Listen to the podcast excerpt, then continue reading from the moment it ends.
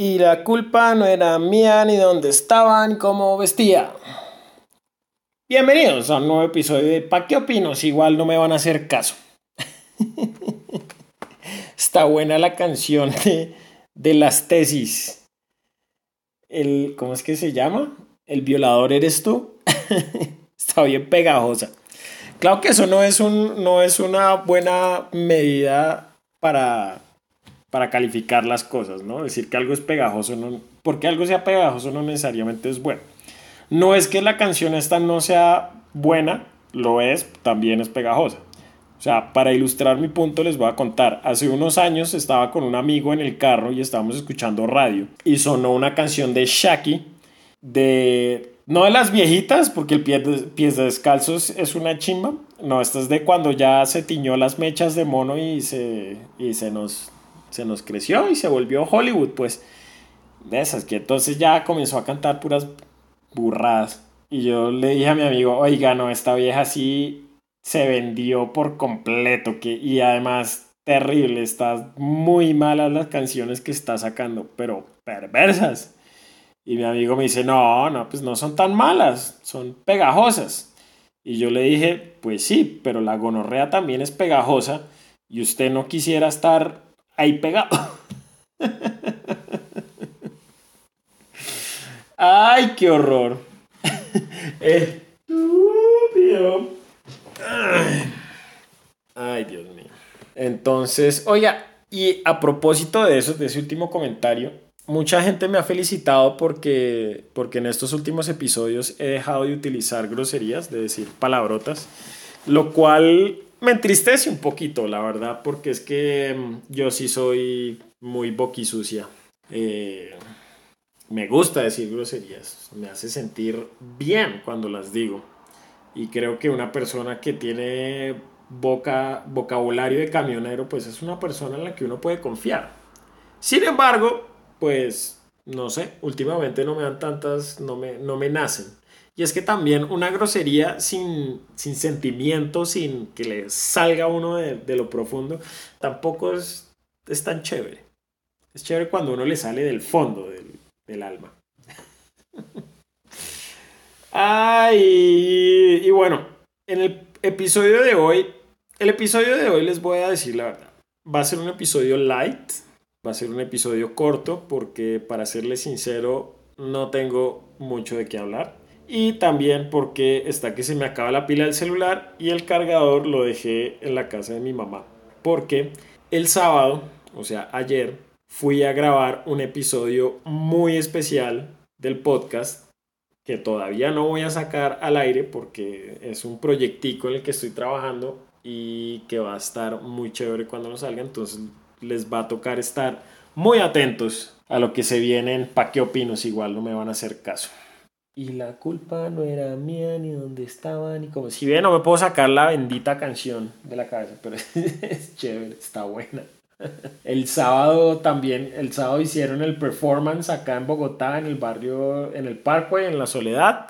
Yo estaba pasando por ahí cerquita, pero no las vi. Estaba pasando ahí porque iba, porque estaba visitando a mi papá y el hogar queda ahí cerquita. Y como a las 4 que salí de visitar a mi papá, me di cuenta que no había almorzado y no había comido prácticamente nada en todo el día y me entró la intolerancia. Ya me di cuenta que cuando no como no me da mal genio, sino que me da intolerancia. Entonces cualquier cosita me va a desatar una ira profunda interna que me provoca asesinar a alguien. Y, y obviamente tenía que pasar que pues entré a un, a un sitio de hamburguesas, me pedí una hamburguesa y me senté muy tranquilamente a comer. Entonces estaba comiendo mi hamburguesa y en la mesa de al lado se sentó una señora, o no se sentó, había una señora y que comenzó a hablar por celular. Y uno cuando está solo en un restaurante, pues obvio, eh. Eh.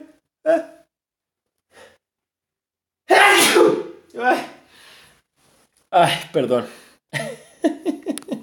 Ay, que estaba hablando. Ah, sí, entonces esta señora estaba hablando por, por celular al lado mío, mientras yo me comía mi hamburguesa, todavía no se me había quitado la intolerancia y la conversación de la señora fue la siguiente. Señor, ¿pero usted dónde está? No, yo estoy, yo estoy yo estoy en otro lado.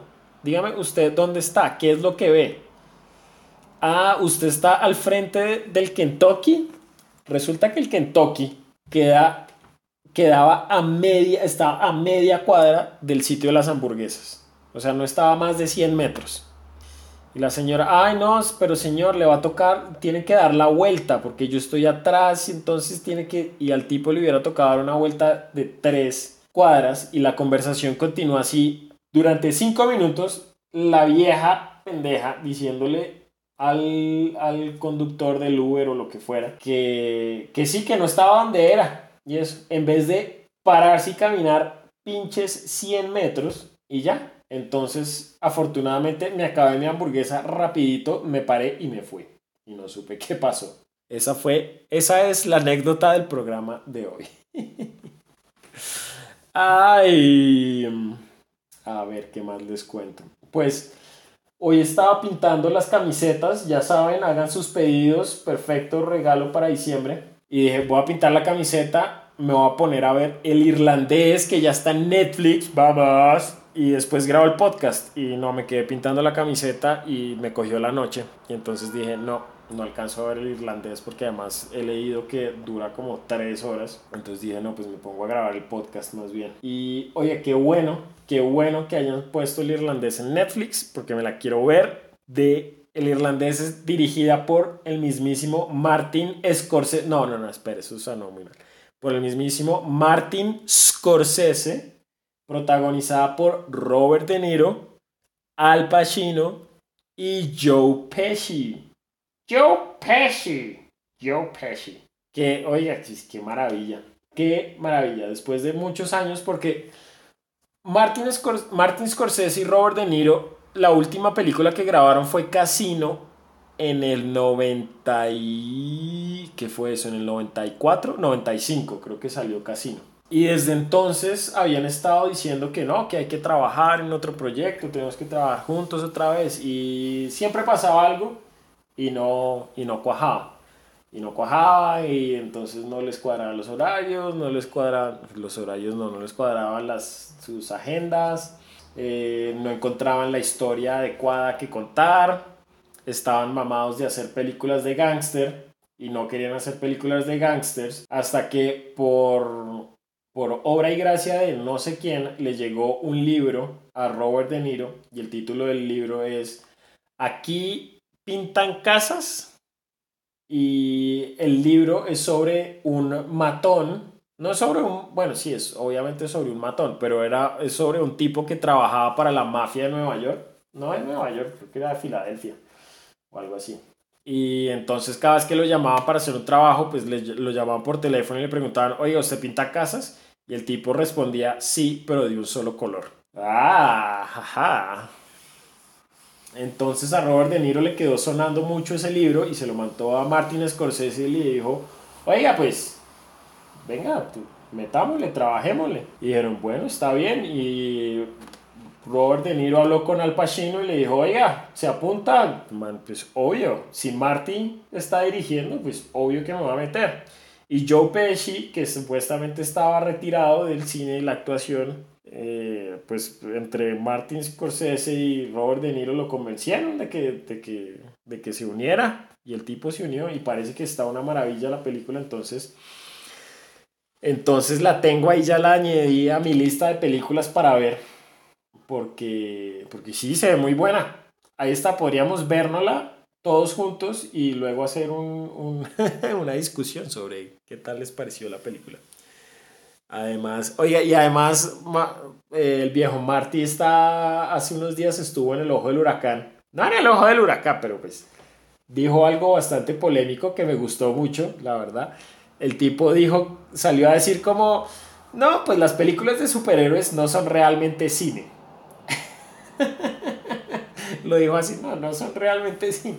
Entonces obviamente todo el mundo le cayó, toda la prensa le cayó, ah, ¿cómo así? Que es que no es cine. Y entonces, ¿quién dice que es cine y que no es cine? Y, y el tipo dijo, pues bueno, sí, o sea, está bien, sí es cine, pero realmente no es cine. Es como decir el periodismo de Julito. O sea, no es realmente, eh, sí es periodismo, pero no es realmente periodismo. Y todos sabemos que sí, que, eso es la verdad. Por más divertidas que sean las películas de superhéroes, pues no, no son, no son un cine, o por lo menos no están al nivel em, intelectual ni cultural de, de la onda que trabaja Martin Scorsese. Claro que sus últimas películas, no sé, no han sido tan... no son lo que eran realmente. Y también es muy irónico porque se supone que esta película, el irlandés, Robert De Niro, es, es solo la vida de este matón, de este gángster que es, que es irlandés. Entonces, precisamente por ser irlandés, no podía ser parte de las familias de mafiosos italianos, pero sí podía trabajar con ellos. Es como, ay, pues ustedes se vieron el padrino. Si no se han visto el padrino, pues véanse el padrino y ahí entienden todo. O si no, véanse Buenos Muchachos, Goodfellas, también de Martin Scorsese con Robert De Niro, Joe Pesci y Ray Liotta. Que hace, uy, hace poquito me la vi y qué gran película. Es la. No sé si sea la mejor película de gangsters, pero está ahí porque es que es muy buena. es buenísima, buenísima. Entonces, ah, sí, entonces la película, esta película narra la vida de la vida entera de este matón, de cómo fue que se unió a la mafia y todo el trabajo y pues la trama, la historia transcurre durante muchos años, toda la vida del tipo. Entonces, para, para Robert De Niro ya tiene 78 años, creo que tiene. Entonces ya está cochito. Entonces, ¿cómo iba a ser para interpretarlo, para verse joven? Y pues obviamente usaron todos los efectos visuales generados por computadora que están usando las películas de superhéroes. Entonces ahí radica la gran ironía del comentario del viejo Mari. Ay, entonces tendré que vérmela pronto, pronto, pronto.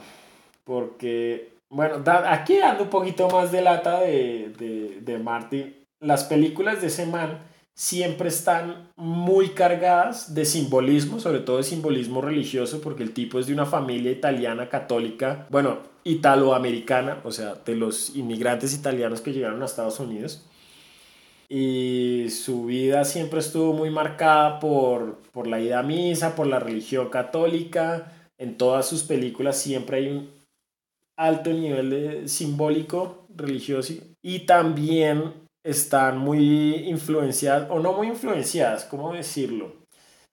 La fotografía, la fotografía de las películas del man es, prácticamente robada de cuadros y pinturas religiosas del Renacimiento. Ustedes se ponen a ver los cuadros, las escenas importantes, cómo están armadas, la composición de las tomas. Y dicen, no, pues eso lo sacó de un cuadro. Y sí, así es. Y qué más, sus últimas películas, ahí ha tenido unas muy buenas, no sé, no me vi El Silencio, no me vi El Silencio, tampoco me vi, ¿cuál no me vi? No me vi la, la invención de Hugo, me vi Shutter Island, que no me gustó, me vi El Lobo de Wall Street, tampoco me gustó, se me hizo como muy larga para, para después no llegar a nada. Y también porque al final es un cachetadón a, a la audiencia, porque es como, mire, usted estuvo aquí tres horas entretenido, tres horas viendo como un pendejo, porque si analizan la última escena del lobo de Wall Street, que es el, el lobo de Wall Street haciendo su conferencia, su charla, la manera en que está compuesta esa escena, ustedes se dan cuenta que realmente no es una conferencia, sino que lo que están mostrando las personas son la audiencia de la película. Son los que vieron la película, ahora están, están, o sea, es como un espejito ahí, ¿no? Entonces es la audiencia, está ahí, es la metáfora. Está ahí, ustedes están viendo al lobo de Wall Street y se están dejando convencer por un charlatán. Y esa es la metáfora de la película. Le están diciendo a uno de cara, usted es un bobo por haberse sentado tres horas y decir, oiga, qué buena película, qué chimba. Y pues, ah, es medio como medio piedra. Y la última, no sé, la que más, de las que más me ha gustado fue, fue, creo que por la que ganó el Oscar, por The Departed, que es, uy, esa película es una perraquera. También película de gangsters. ¿no? Uy, ah, El Infiltrado es que se llama en español, ¿no? Qué buena película. Debería repetírmela. Debería ser un ciclo de, de Scorsese. Hace poquito comencé o quería hacer un ciclo de David Lynch, que el man es, las películas son muy fritas porque hay un punto donde el tipo dice, ¿sabe qué? No quiero, o sea, quiero contar, no quiero contar una historia que se entienda. O sea, quiero contar historias que no se entiendan, que no tengan ningún sentido. Y ahí fue cuando sacó Lost Highway y Mulholland Drive, que uno las ve y usted se las puede ver ocho mil veces. Y no la va a entender, pero igual la va a disfrutar. Va a decir como, acá hay algo. Acá hay algo muy raro, muy extraño. No entiendo, pero me gusta. Es lucha de Lynch. Entonces debería ser un ciclo así con Scorsese. Ver las grandes películas de Scorsese, ver Toro Salvaje, Buenos Muchachos, Casino, eh, ¿cuál es que es? Calles, calles malvadas, ¿sí es que es? Mean Streets, calles malvadas, eh, La Última Tentación de Cristo, que es una chimba, esa la vi hace años, la última tentación de Cristo, muy grande. ¿Saben ustedes cuál era la última tentación de Cristo? Pues que, oigan, nos vamos a poner polémicos. La última tentación de Cristo fue una película que está basada en un libro que se llama La última tentación de Cristo del escritor Nikos Kazantzakis, que fue el mismo que escribió Sorba el griego, y lo que hace es un estudio sobre la vida de Jesús, sobre cuál realmente era su, su la última tentación, cuál fue el último deseo de Jesús. Entonces decía, pues la tesis del hombre es si se supone que Jesús, o sea, según las escrituras, Jesús era hombre, era tan humano como cualquier otro ser humano, o para alcanzar esa divinidad que debía tener, pues tenía que también enfrentarse a las tentaciones de, a las que todos nos exponemos, a las que todos los seres humanos están expuestos. Sin embargo, como Jesús es Jesús y es divino, su última la, la, última tentación que él tuvo fue bajarse de la cruz y tener una vida normal de un hombre cualquiera. Esa es la última tentación, porque siendo divino, él hubiera podido haber escogido tener una vida normal. Bajarse de la cruz y decir, no, yo quiero, yo quiero seguir ser, tener una familia, ser un hombre normal. Pero también como era humano y era bien, no, pues dijo, él también quería ser el salvador de la humanidad. También tenía ese, esas ganas de ser el salvador de la humanidad. Pero para eso necesitaba que lo crucificaran, que lo clavaran ahí a la cruz. Y entonces, ¿qué decide el hombre al final? Pues no les voy a decir porque tienen que verse la película o leerse el libro para saber qué pasa.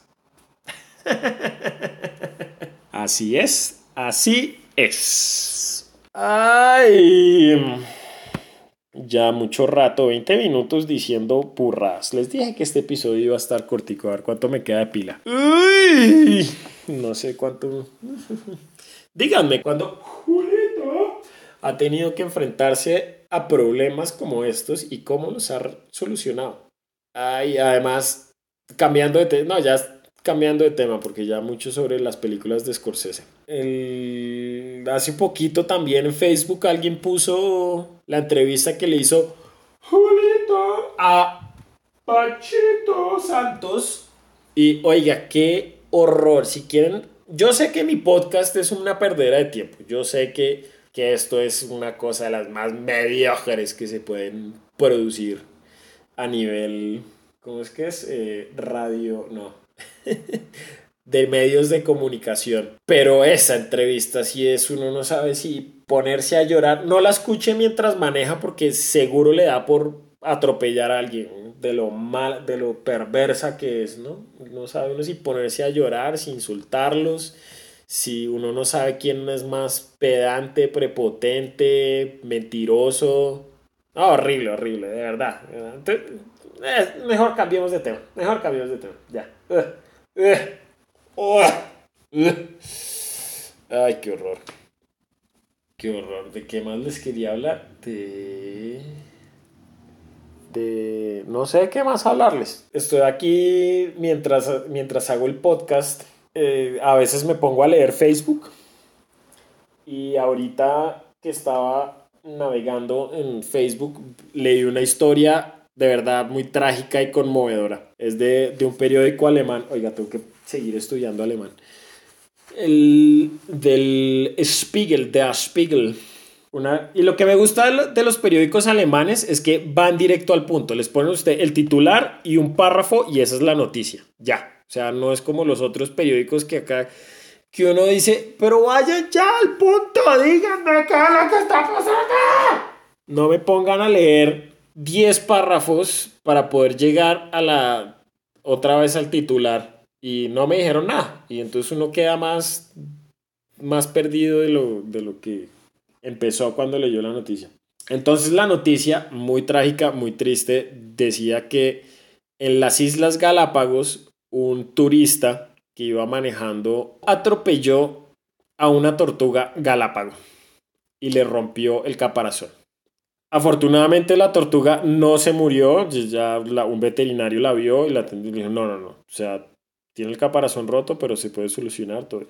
Y lo más triste es, no me lo más triste es lo de la pobre tortuga, pero también para que se sientan mal, o no sé, yo sé que muchos de ustedes se van a sentir bien por lo que les voy a decir. Al tipo le cobraron una multa de 1.300 euros, lo que equivale más o menos, no, espérese, es, lo dije en euros porque es de un periódico europeo, pero la multa fue de 11.400 dólares, lo cual, así, matemáticas rápidas, son casi casi, si no me fallan mis cálculos, como 39 millones de pesos. 39 millones de pesos le salió el chistecito. ¿Quién sabe qué estaba escuchando mientras conducía que no vio a la tortuga? Ay, así que estén muy atentos cuando salgan a manejar. No vaya a ser que se les cruce una tortuga que les, que les cueste el salario de todo un año. Oiga, qué horror. Qué horror. Eh, ¿Qué más? ¿Qué más? Ah, bueno, listo, ya para ya terminar, porque es que ya, ya, ya, ya, muchas burradas hoy. No mentiras, no, hoy no suficientes, pero yo les dije, les advertí que el programa de hoy iba a estar cortico, ligero, light. Entonces, para terminar, una cuñita, una cuñita de nuestros patrocinadores que no son patrocinadores. Ya se está acercando diciembre, temporada navideña. Tienen que comenzar a buscar regalos, Acuérdese que entre más se demora en comprarlos, más caro les salen y más filas les toca hacer. Y si no quiere hacer filas para comprar sus regalos, pues lo más fácil, pídalo por internet. Y les voy a decir cuáles son, les voy a decir cuál es el top 3 de lugares o de cosas que pueden conseguir para quedar como unos príncipes durante esta Navidad. Primero, compren libros de autores nacionales, sobre todo El baile de San Pascual de Camilo Vieco, lo encuentran en todas las librerías, en las mejores librerías del país, Panamericana, Librería Nacional, Libros Mr. Fox, La Casa Tomada, creo que La Valija de Fuego y muchas otras. Número 2. Productos para el cuidado de la piel y otras partes del cuerpo. Bendita Aurora. ¿Se acuerdan que habíamos hablado de Bendita Aurora hace varios episodios? Vayan y compren. No tienen que ir por internet. Instagram, arroba bendita aurora. Google, bendita aurora. Los pueden pedir por internet, les llegan a su casa y van a quedar como unos completos princesos. Sí, para ese ser querido, porque es que es para todo el mundo. Para ese ser querido o para ese ser que tanto detestan y no saben qué regalarle, ahí tienen perfecto. Y número 3, una camiseta de La Alegría de Pintar con Juan Santiago, pintada por el mismísimo Juan Santiago. Fila, hay una lista de espera y si se demoran, pues entonces no van a tener las camisetas para el 24. Aprovechen, recuerden, diseños no, no son únicos, no son exclusivos, son, hacemos una camiseta una camiseta de cada una y ya. O sea, la camiseta que compren no la va a tener nadie más. No la va a tener nadie más. Eh, entonces ya ahí está la coñita. Pero ¿saben qué? A mí me importa un culo. Váyanse para el carajo. Tengan una excelente semana. Los quiero mucho. Chao.